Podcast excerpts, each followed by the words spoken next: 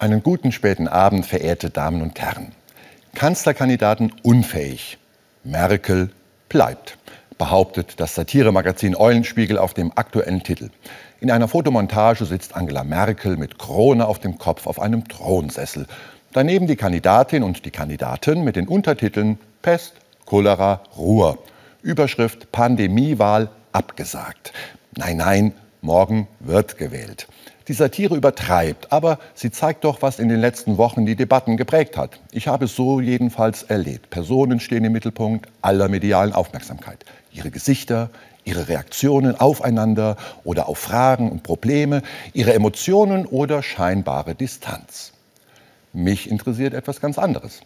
Was braucht jemand, der oder die in Staat und Politik ganz vorne und ganz oben steht?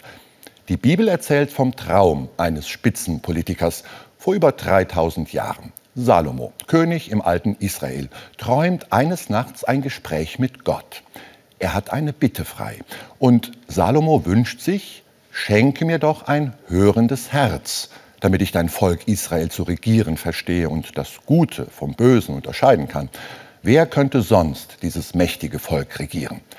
Das gefällt Gott.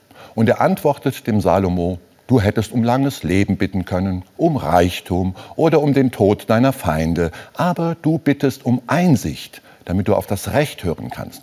Deshalb werde ich deine Bitte erfüllen. Ein hörendes Herz, das gilt doch auch in unseren Zeiten.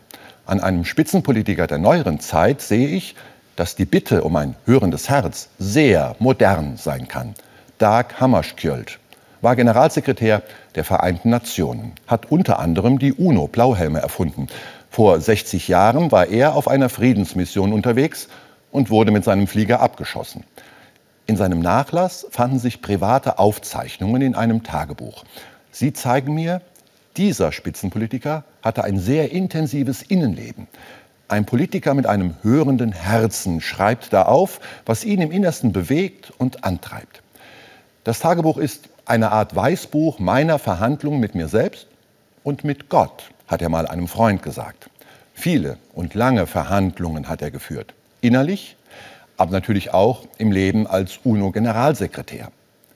Hammarskjöld fühlt sich vermeintlich altertümlichen Einstellungen verpflichtet. Er versteht sein Leben und sein Amt als Dienst und, ja, als Unterwerfung unter die Aufgaben, die sich ihm stellen. In seinem Tagebuch schreibt er, ich weiß nicht, wer oder was die Frage stellte. Ich weiß nicht, wann sie gestellt wurde.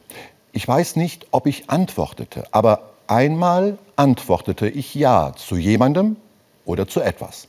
Von dieser Stunde her rührt die Gewissheit, dass das Dasein sinnvoll ist und dass darum mein Leben in Unterwerfung ein Ziel hat. Morgen, am Wahltag, geht es um Parteien und um Baerbock, Laschet und Scholz. Wir wählen Politikerinnen und Politiker und übertragen ihnen Mandate und Ämter auf Zeit. Ich wünsche allen und besonders denen, die an der Spitze stehen werden, ein hörendes Herz. Oder mindestens sollen sie es sich wünschen. Und fähig sein, trotz der Pflichten des Oberflächenlebens auch ein Innenleben zu haben und es zu erkunden und daraus zu leben. Ähnlich vielleicht, wie es ein Dag Hammarskjöld getan hat. Ihnen wünsche ich einen gesegneten Wahlsonntag.